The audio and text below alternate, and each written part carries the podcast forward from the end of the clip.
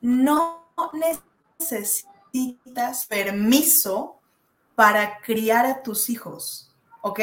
Esto es importante. No necesitas el permiso de nadie para criar de, la forma en la que tú crees, en la forma en la que tu instinto te dice a tus hijos.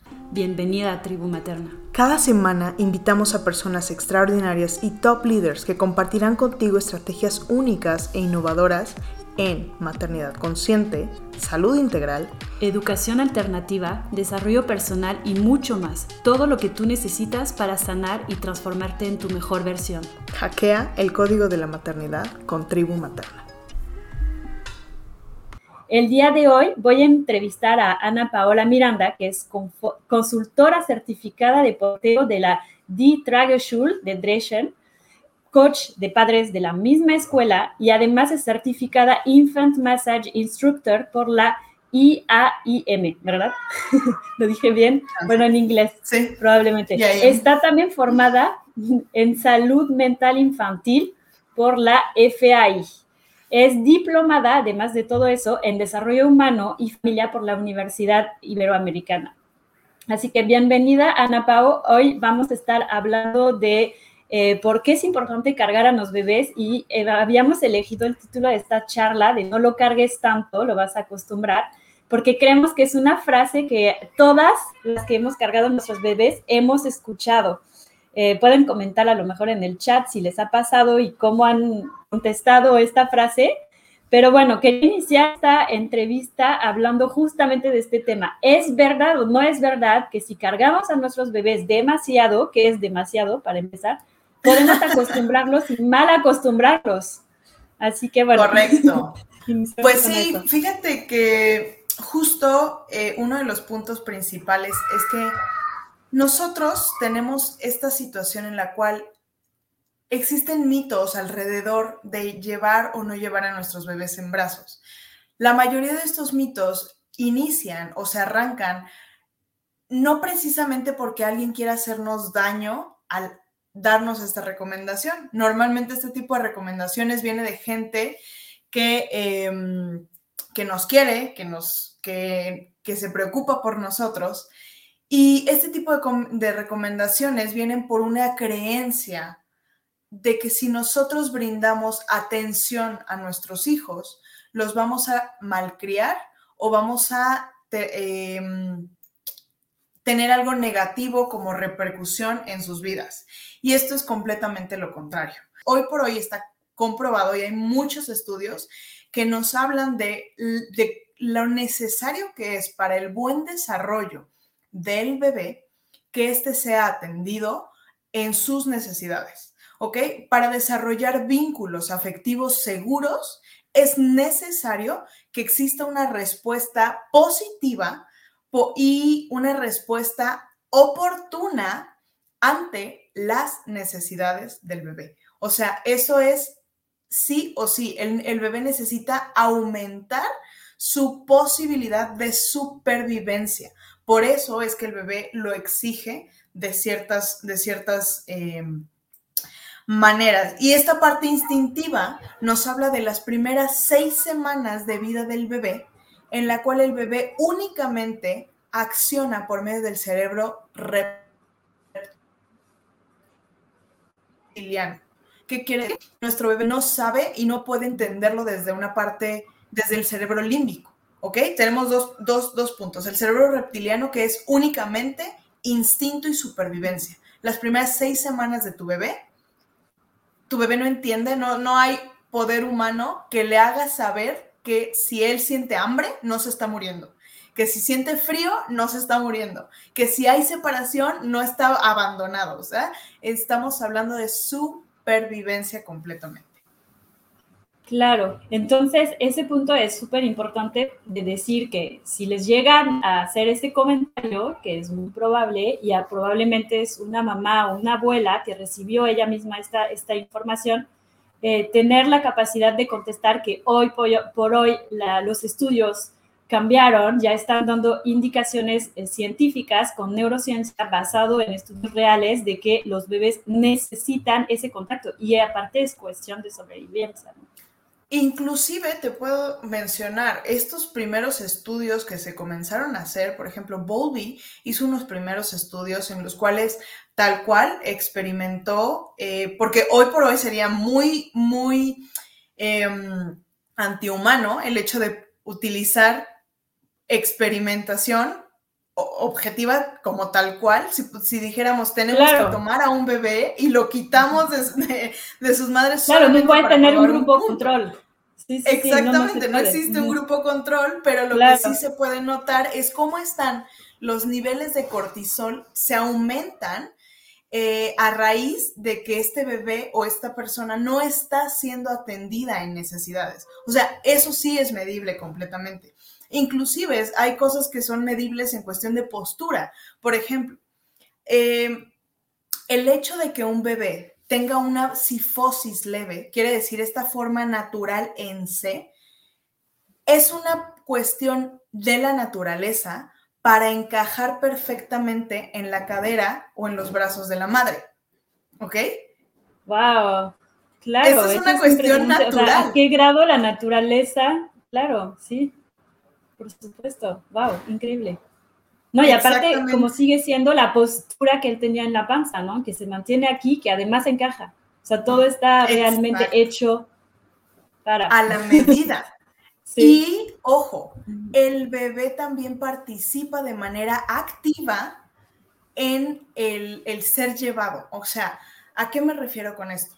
Cuando nosotros cargamos a nuestros bebés, no solamente es una relación de el adulto hacia el bebé, sino el bebé inclusive tiene un reflejo. Cuando tú elevas a un bebé recién nacido, automáticamente ves cómo encoge las piernas, se acomoda y se prepara para ser llevado. Esta es una postura natural, exacto. Entonces, él también participa de manera activa en ser llevado. Claro, ahora que lo mencionas, cuando levantamos un recién nacido, se pone en la posición ranita inmediatamente, no es que queda todo flojo. Exacto. Qué interesante verlo desde este punto de vista, porque son detallitos que para el bebé y para el, adulto, de forma inconsciente, tienen, tienen mucha importancia, pero que nosotros no, de forma consciente, no lo sabemos, no nos damos cuenta que todo está hecho para ser cargado. Exacto. O sea, de que abra sus piernitas. volver a la naturaleza. Exacto. Totalmente. Exacto, exactamente. En este punto en específico, cuando nosotros, si tú te das cuenta, volvemos al mismo, al, punto de la postura, el bebé en C encaja en la cadera de la madre, estamos hablando de que embona perfecto como si tú metieras una llave a una cerradura. Es lo mismo. Y cada bebé está preparado para esto. Bueno, estábamos como en esta, en esta, hablando un poco de esta parte de la postura y de cómo es que el bebé, pues, participa de manera activa dentro del ser o no ser llevado en brazos. Ahora, dentro de este, de, este punto también es importante hablar de los pies, ¿ok? Si tú te das cuenta, los pies de un bebé recién, de un recién nacido, las manos están hacia adentro, pero los pies de igual, igual manera están hacia adentro, ¿ok? Entonces, o sea, no solamente, se pone así. exacto, entonces muchas veces nosotros decimos, bueno, eh, los, observa tú las imágenes de un recién nacido. Siempre los pies están apuntando uno hacia el otro. ¿Por qué sucede esto? Prensa. ¿Ok? Sigue ajustándose y amoldándose al cuerpo de el adulto que le está llevando en brazos. Entonces, antes eso es lo que hacía dentro de la panza. O sea, se, pone así dentro del y fuera vuelve a retomar esa misma posición. Claro. Y aquí es donde podemos hablar de un cargador que lo va a mantener. Claro. Correcto, en la misma postura. Es muy importante el, notar este punto, o sea, porque volvemos a esta situación de físicamente el bebé está diseñado para ser cargado. Físicamente esto sucede. Emocionalmente existen muchísimos otros beneficios. Podemos hablar de regulación hormonal, regulación. Ah, les, les comentaba hace un momento, ¿no? La parte de la regulación de la temperatura. Un recién nacido no puede mantener su temperatura, no puede mantener sus niveles. Necesita de un otro para poderlo mantener. Inclusive, no sé si ustedes ya han escuchado este tema, la misma regulación respiratoria, el bebé la comienza a regular a través de la imitación. Un bebé recién nacido comienza a regular su respiración a través de el otro. ¿Cómo? Claro, porque los bebés recién nacidos no respiran, o sea, de hecho te dicen respiran así. cuando nace el bebé. Ajá, y de pronto paran, ¿no? Y vuelven a empezar. Entonces te avisan como que es normal. Entonces, qué interesante ver que nosotros podemos justamente enseñarle a respirar correctamente teniéndolo cerquita. Y lo mismo, la temperatura que dices, la regulación, tendemos a ver muchas mujeres que envuelven a sus bebés en muchas cobijas, todo, cuando en realidad el bebé lo único que necesitaría a lo mejor una cobijita encima, pero cuerpo con cuerpo, y eso se regula mucho mejor que con miles de cobijas, ¿no? O sea, nuestro cuerpo está diseñado para que el bebé sobreviva con nosotras, no con muchos materiales. Exactamente, exactamente. Y si tú analizas nuevamente, volvemos a la parte de las bases, vámonos a la base de, la historia. O sea, cuando las personas vivían siendo nómadas, viajando de un lugar a otro, no era como que pudieran llevar 50 millones de, de cosas o de aditamentos para cargar o para cuidar a sus bebés. Lo único que tenían era su cuerpo su misma regulación y esto les brinda la temperatura. Ahora, cada, cada ser humano es adaptable. Cuando tú llevas a tu bebé en brazos, cuando tú llevas a tu bebé cargado cerca de ti, le, estás, regulas esta parte de la temperatura porque tú como adulto sí puedes mantener tu temperatura.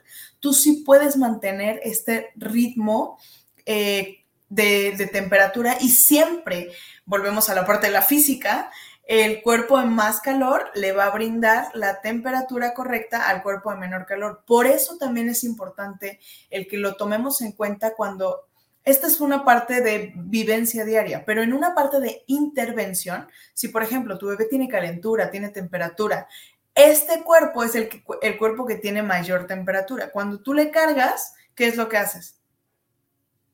Regulas la temperatura. Wow, o sea, un bebé enfermo es mejor tenerlo contra el pecho porque le vas a ayudar a regular la temperatura. De hecho, es la mejor forma de bajar la temperatura. Cuando nosotros hablamos de, esta parte de tengo un bebé con temperatura y sobre todo ahorita que hay tantos cambios de clima, eh, puede ser la primera vez que a lo mejor tu bebé se, te, se enfermó o algo por el estilo, tú le llevas en brazos y automáticamente también vas a regular su temperatura. Wow, qué padre. Eso es un súper tip, porque a veces digo, la temperatura, podríamos hablar de esto en, en, un atributor que especial, pero es algo que da miedo a muchos papás nuevos, ¿no? Cuando en realidad es simplemente una reacción normal del cuerpo. Porque del cuerpo. No hay estar checando que no se rebase demasiado, pero es una reacción normal que quiere decir que el cuerpo de tu bebé está funcionando. Entonces, qué interesante es, ok, está calientito, lo, lo cargo aún más Así es. Sí, porque pensaríamos, y, hay momentos en los cuales las mamás dicen, bueno, lo, dejo, que se destape, lo, o lo tapo, o qué hago, ¿no? Entonces, lo primero es ponlo contra tu pecho, piel con piel. Eso es importante, piel con piel. Otro de los puntos más, eh, también importantes es que cuando nosotros hablamos del puerperio o de la cuarentena, lo mejor es que tu bebé esté piel con piel, pecho a pecho. Esto le va a brindar. O sea, sin ropa. Así es. Sin ropa. Un pañal y ya. para ser muy claros. Un pañal y ya. Es. okay. Y a lo mucho, si estás en un lugar de frío, algo por encima en la espalda, ¿no? Una exacto, una cobijita para ambos. Y también recordar que este tiempo de puerperio también es una recuperación para la madre. O sea, es una recuperación en la cual eh, necesitas este tiempo para ti, para comenzar a, regresar a... Tu cuerpo cambió completamente, creó vida, desarrolló por, eh, durante 40 semanas aproximadamente una serie de cambios hormonales grandísima. Entonces, que sí es muy recomendable el hecho de que ustedes puedan tener este tiempo de puerperio y retomar correctamente su, su estado corporal haciéndolo integrando a su bebé. Claro. Oye, tenía una, una pregunta, porque bueno, a mí me pasó, cuando nació mi hija, obviamente todo el mundo quería cargarla, ¿no? Y me acuerdo que las primeras reuniones familiares para mí era horrible, de hecho hay un artículo que escribí apenas cuando editamos todos los, los artículos del blog, me tocó volverlo a leer y fue como, me acuerdo que estábamos en reunión familiares, el bebé pasaba de brazos en brazos y hasta cuando yo me tocaba, me saltaban y lo pasaban al otro de al lado y yo sentía por dentro como si fuera un tigre así, quería agarrar a mi bebé, no quería que nadie lo tocara. Entonces creo que por dentro sabemos lo que necesitamos hacer y no queremos que el bebé esté encima de tal o tal o tal, queremos que esté ahí, pero estamos en esa represión con esas ideas que no, el bebé que no esté tanto con la mamá, que ¿no? Entonces hay algún instinto, ¿no? Que está ahí, que es que, no queremos que nadie lo toque, como los mamíferos, no quieren que se toque a sus recién nacidos. Completamente. Y aquí volvemos al punto de la importancia y de, de, los elementos que participan en el establecimiento del vínculo afectivo, que hablamos nuevamente del aroma, hablamos de la mirada atenta, hablamos del contacto y tacto, y hablamos también de, la cuestión de visual y auditiva. Entonces, cuando nosotros tenemos estos elementos en forma, la madre no necesita ayuda con el bebé. Su cría es a lo que se debe de dedicar la madre, ¿ok? La madre necesita ser y estar presente ante las necesidades del bebé, porque ellos están aprendiendo a conocerse. Entonces, ¿qué es lo que sucede? Que cuando nosotros tenemos a este bebé la mayoría de las personas dicen, bueno, yo te ayudo, ¿no? Yo te quiero ayudar.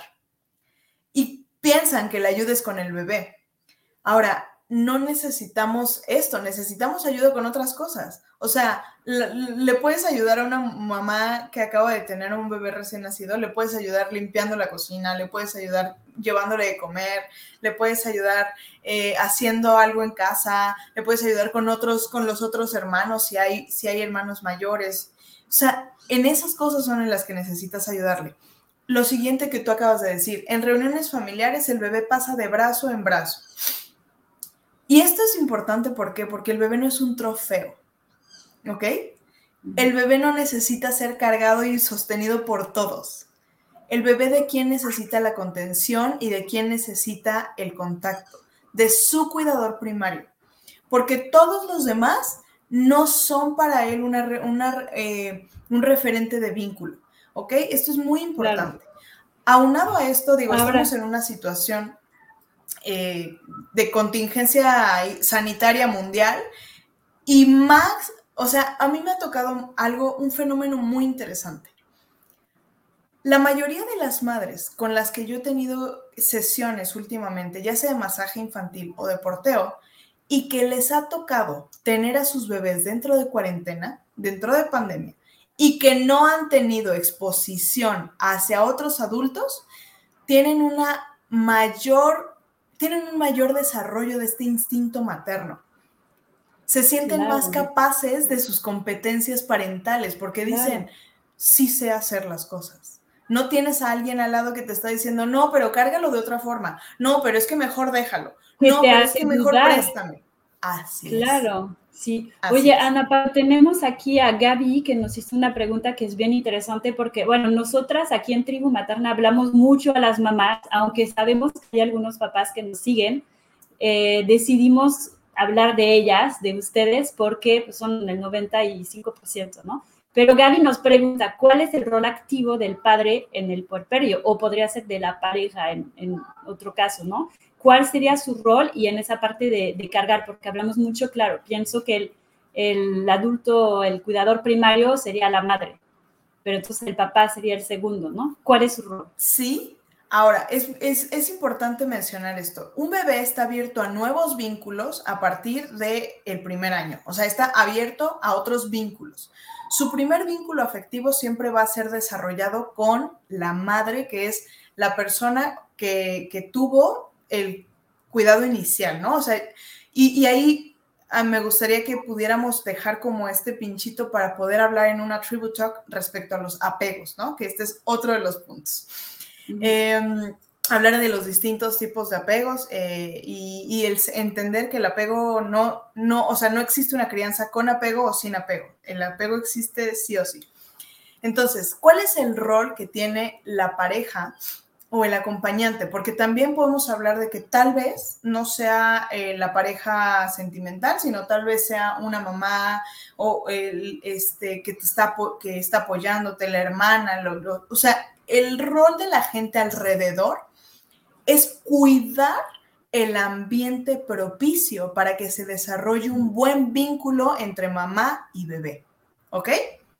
Ok, entonces en el caso de papá es proteger ese espacio para que mamá y bebé pueda desarrollar eh, en confianza, confiando en sus habilidades, este contacto con su bebé.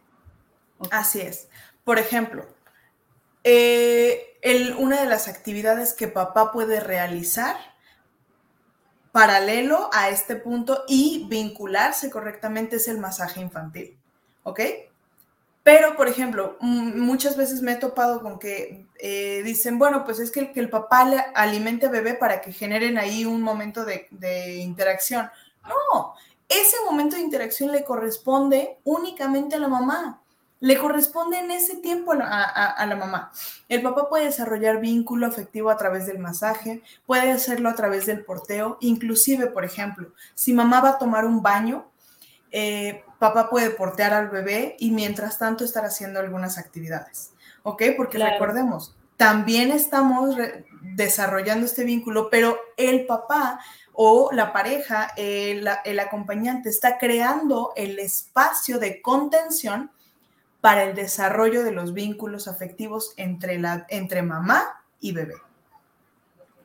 Claro, eso es bien importante porque no estamos tratando de decir que no eh, tienen que separar las tareas, no, nada que ver. Hay que entender que aquí hay algo que es biológico, que los bebés nacen de la misma forma que nacieron hace miles y miles de años y tienen las mismas necesidades. No les importa que papá y mamá quieren separar el rol, o sea, y dividirse el trabajo. Ellos quieren lo mismo que hace miles de años, entonces nosotros les tenemos, tenemos que entender cuál es nuestro rol, porque hasta la fecha solamente las mujeres pueden amamantar, solamente las mujeres pueden embarazarse, ¿no? Entonces, eh, por eso esos esas primeras semanas sí son importantes, ese vínculo con mamá y bebé y papá protegiendo eh, este espacio. Brindando este espacio seguro. Y ojo, no esta es, una clave para, todas las mamás que están escuchando esto. No necesitas permiso para criar a tus hijos, ¿ok? Esto es importante. No necesitas el permiso de nadie para criar de, la forma en la que tú crees, en la forma en la que tu instinto te dice a tus hijos. Solo necesitas el soporte y el apoyo de las personas que están a tu alrededor.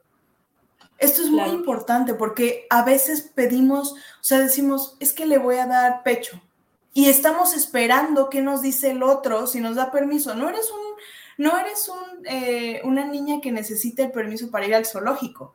Eres una adulta que está tomando las decisiones que cree correctas. Es muy importante estar informada, eh, encontrar información correcta como la tienes en tribu materna basada, también es importante, basada en evidencia, no solamente en vivencias y, experimental eh, como, como en el día a día, sino, ok, ¿qué estoy sintiendo? ¿Cómo me siento? Y ya que tomé la decisión, es decir, ok, voy a tomar, esta es la decisión que tomé, esta es la forma en la que yo decido accionar, no estoy pidiendo permiso, estoy pidiéndote que me apoyes, que cada vez que yo tengo momento a lo mejor en el cual me siento cansada, en el que a lo mejor tengo, hay un brote de crecimiento con bebé y bebé llora y, tiene este tema, que tú me apoyes, que me des palabras de aliento. Sí, eso, eso es un tema súper interesante porque el hecho de que una mamá, y yo pienso que también fui un poco así en ese sentido, insegura, muy joven, de nadie alrededor de mí tenía hijos a mi edad, em, eso pues como que si ya tenía una falta de confianza en mí misma antes, al momento de la maternidad, obviamente se pone más grande, porque ahorita no se trata de mí, se trata de un bebé, es muy diferente. Entonces, siempre regresamos a lo mismo, es el trabajo en una misma. O sea, si te está costando trabajo ponerle un freno y límites a las personas para criar a tu hijo o tu hija, es que hay una falta de confianza en ti misma y el trabajo no es únicamente sobre la maternidad y etcétera, ¿no? El trabajo es interno, porque probablemente en algún momento te va a costar o te ha costado poner límites eh, en otras situaciones, ¿no? Entonces aquí se vuelve muy visible en el momento de la maternidad porque por alguna razón las personas piensan que pueden darte consejos aunque tú no los hayas pedido. Es una de las etapas de nuestra vida donde hasta la gente en la calle te para para darte consejos. Todo el mundo te dice qué es lo mejor para tu bebé. Todo mundo. Sí. Y, y ojo, ¿eh? También te voy a mencionar algo la mayoría de las veces los, los consejos vienen de gente que no tiene hijos. Es decir, los mejores padres son aquellos que no tienen hijos, ¿no? O sea, personas que te, no, es que yo nunca, los nunca es súper típico en este tiempo de maternidad, en los cuales yo nunca dejaría que mi hijo hiciera esto, yo nunca haría no sé qué, pero cuando llegas y te conectas... de hecho, hablando de eso, hay algo que siempre me ha como llamado mucho la atención, es en, en, la iglesia, cuando bautizan a los bebés y el padre se echa como toda una plática sobre cómo educar a los hijos, y yo me quedo, ok, no eres ni experto, ni has tenido hijos, y, y pues como que me quiero permitir como estar como cuestionando, ¿no? Entonces está interesante también esa parte de, de quién te lo está diciendo. Es, o sea, los que te dan consejos de lactancia, ¿lactaron? ¿Cuánto tiempo lactaron? ¿Cómo les fue? ¿No? Tú puedes decidir, así como en tu vida, de dónde vienen los consejos y, permitir o no recibirlos.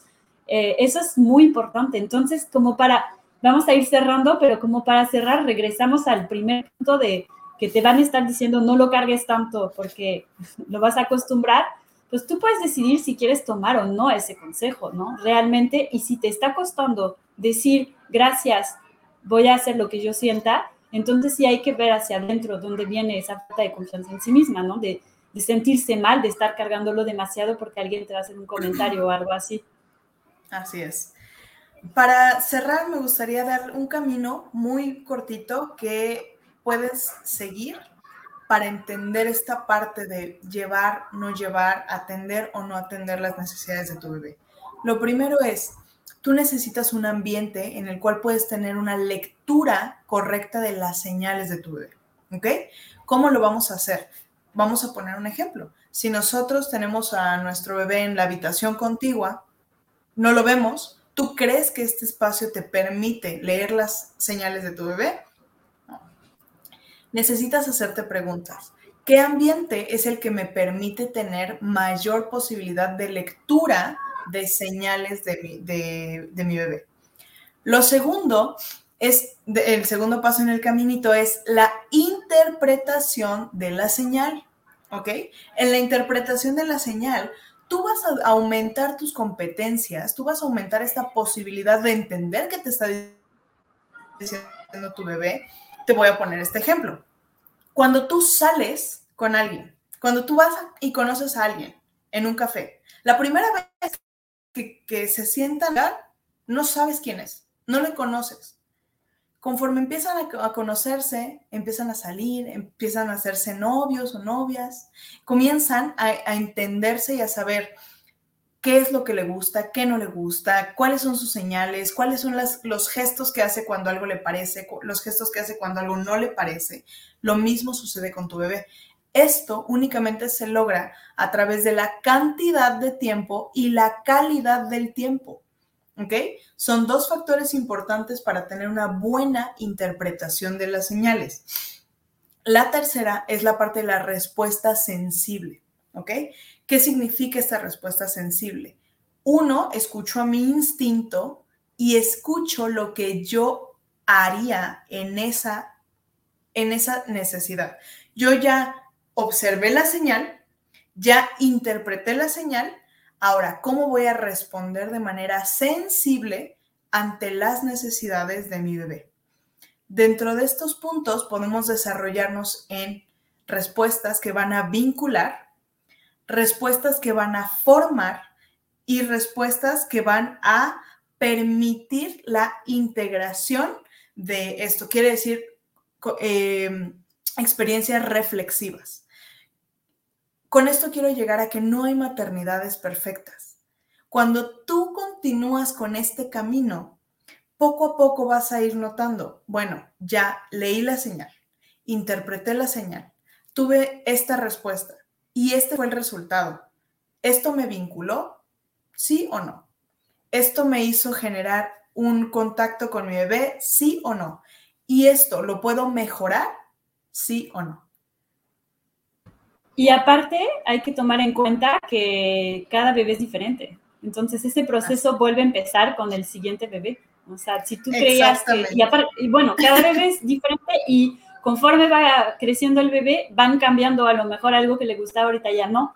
Entonces es ser flexible y ser abierta y absorber una cantidad de información para poder estar como pues ahí navegando eh, mientras vas entendiendo qué necesita y qué no necesita. O sea, no cerrarse, hay una sola forma de hacer las cosas, estar abierta a entender nuestros hijos, básicamente. Así es, estar abierta a entender sus cambios, pero también entender los nuestros, estar en este proceso de poderlos escuchar y poder saber en qué momento estoy siendo eh, esta persona que deseo ser con ellos, ¿no? Sabemos que, que hay muchas cosas que vas a ir modificando en el camino y que, y que siempre existe este punto de cambiar el rumbo. O sea, no importa si a lo mejor tú dices, bueno, yo no atendí previamente, no escuché previamente, hoy, ¿qué rumbo puedo, puedo ir tomando para desarrollarme correctamente como la persona que quiero ser con mis hijos? Claro, claro.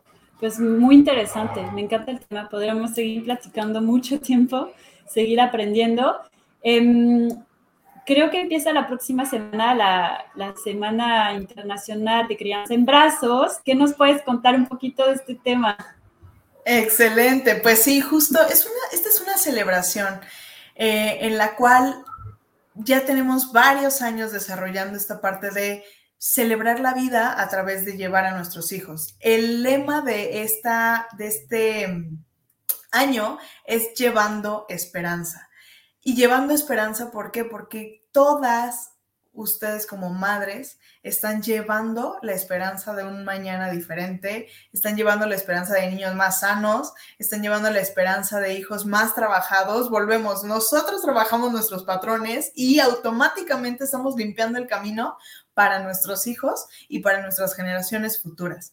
Entonces, es esta parte de llevar esperanza lo que les quiero decir es que vamos a tener distintas actividades. También les tenemos preparados el lanzamiento de el manual y la guía que necesitas para cargar a tu, a tu bebé. Tenemos eh, a punto de lanzar el curso de porteo para principiantes, en el cual vas a tener todas las herramientas vinculativas, vas a tener herramientas eh, físicas, vas a aprender a utilizar los cargadores de manera correcta, a saber qué es ergonómico, qué no es ergonómico, todo lo que tú necesitas para la guía de cargar a tu bebé desde el primer momento.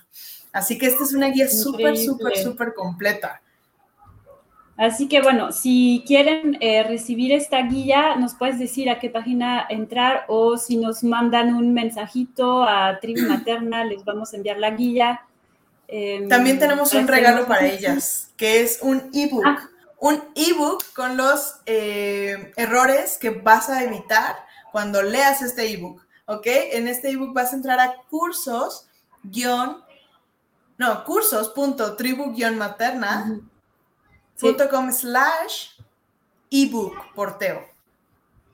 De esta forma vas a poder descargar tu ebook, ajá, lo mandaremos como siempre vía mail, así que no se preocupen para que tengan la información. Lo vamos a dejar también en eh, la información de la charla que va a estar en YouTube, así que estará toda la información para entrar ahí. Van a poder descargar este ebook va a hacerte otra pregunta y se me fue.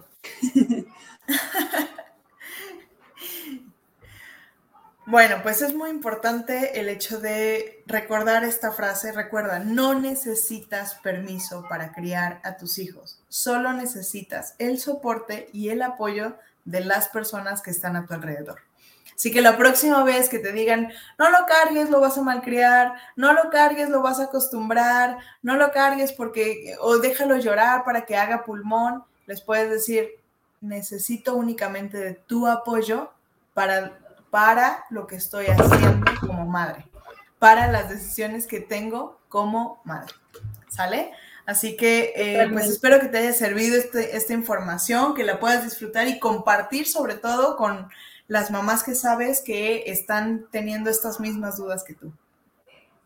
Perfecto, muchísimas gracias Ana Pau. No sé si quieras agregar algo más acerca de los cargadores, si va a haber alguna promoción o algo en la crianza. Les recomiendo que se pongan muy, muy, muy pendientes. Vamos a lanzar nuestra promoción. Tendremos promoción del primero al 8 de octubre.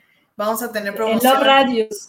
De Love Radius para que conozcan absolutamente todo. De hecho, pueden seguirnos en el, eh, bueno, en el Instagram, pueden conocer, eh, les vamos a hacer llegar la liga y vamos a tener promoción vigente del primero al 8 de octubre eh, durante la semana de la crianza en brazos. Perfecto. Nosotros aquí, bueno, en Tribu Materna lo compartimos desde la cuenta de Tribu Materna porque Tribu Materna tiene la distribución exclusiva de los radios, así que trabajamos en conjunto para que no se pierda ninguna información. Ah, la pregunta que te iba a hacer es, ¿en qué momento es bueno tomar el curso que va eh, próximamente a estar en línea para aprender a portear? ¿Desde el embarazo lo recomiendas? Desde el embarazo. Desde el embarazo. Desde el embarazo.